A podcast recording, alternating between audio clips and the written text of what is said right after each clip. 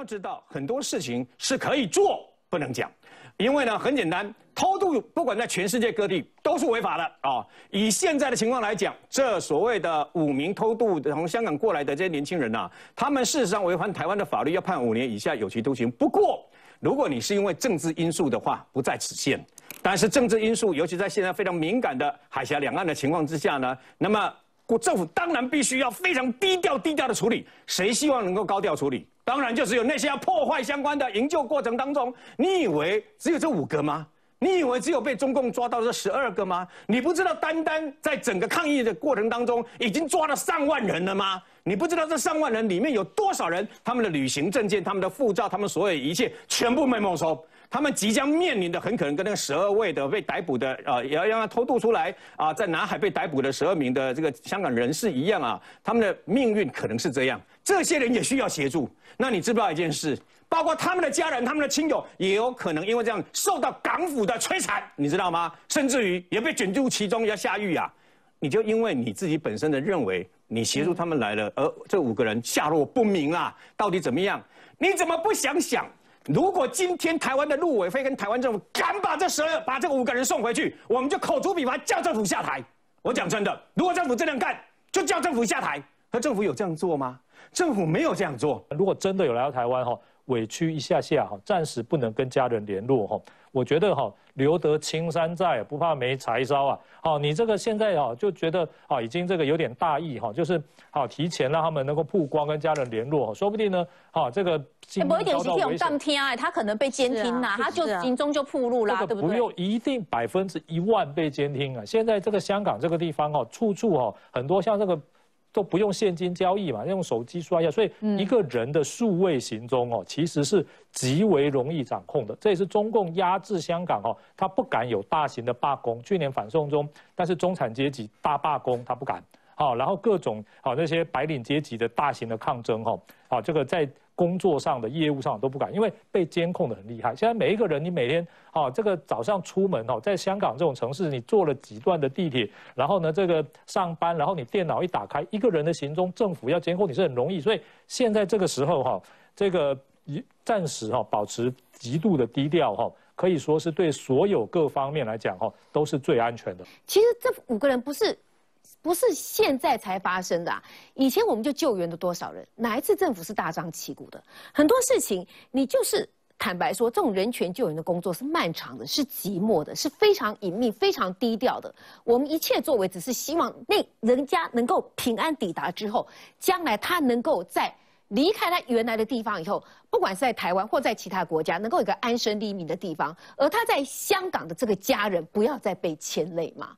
但这件事情一曝光之后，各位你想想看，他的家人会不会就开始被骚扰了？你可以不理梁振英啊，你可以不理香港政府保安局啊，你可以不理中联办，问题在香港的人能够不理吗？能够吗？不能嘛。你只要看看哦。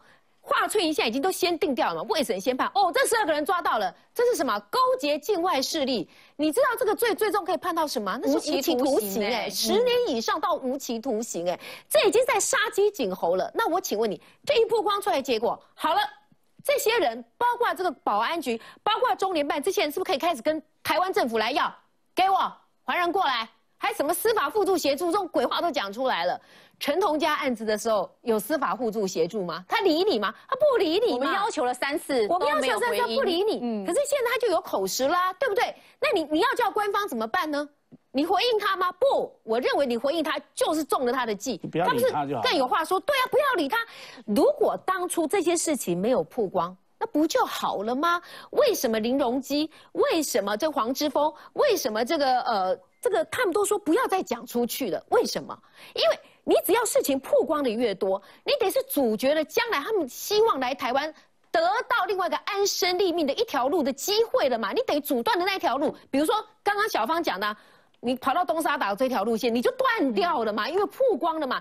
你讲越多，你细节曝光越多嘛，结果他们一下子可以勾结境外势力啊，各种话都可以讲的越多。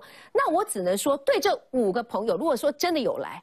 对他们是有百害无一利啊。对他们在香港的家人是不是也造成很大的困扰呢？香港的这个边城青年哈，他们有一个脸书的这个粉砖呐，是写这个是什么？我我用我的很烂的广东话帮他翻译一下哈。对，进进机是尝试，也是同路人的共识。我我在想音有没有发对，我不确定啊。敢不敢给，就是说安安静静的，静静的的，对，安安静静的这样子处理才是一个好的方式哈。黄之锋他也告诉你来。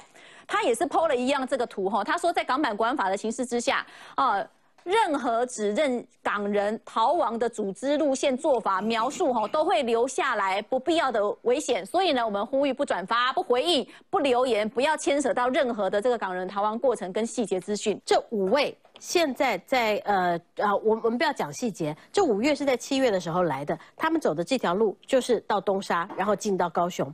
那现在这十二位，那被这个抓到的也是走同样这条路线。这条路线后来美方呢也把它这个公布之后，希望有香港人，如果你们要再来台湾的话，千万不要再走这条路线，因为这条路线已经被暴露了，已经是陷阱。如果再来的话，可能会被中共的解放军给拦截，那你们就会呃身陷险境。所以这个是是。是一个很不得已的，香港距离台湾大概只有七百多公里，所以香港人他如果他的旅行证件被扣留了的话，他不来台湾，他如果想要自由，他不来台湾，他能够去哪里呢？所以请这一些哦，真的非常热心的民众，你们想要帮助香港，但绝对不是用义气这这种的义气的模式，你反而会去害到香港。刚才这个呃。贵雅所所提到的“静静鸡”啊，“静静机”的意思在广东话就是“静静的”啊。那因为香港人认为港警是狗，那他们就做鸡，所以呃，他们就希望说狗不要去抓鸡，所以我们就当个静静鸡啊。那但是这些静静鸡今天也出来呼吁了，希望台湾这些想要帮忙的人不要不要去当成尖叫鸡啊，因为你当成尖叫鸡的话，会害死所有的这香港人。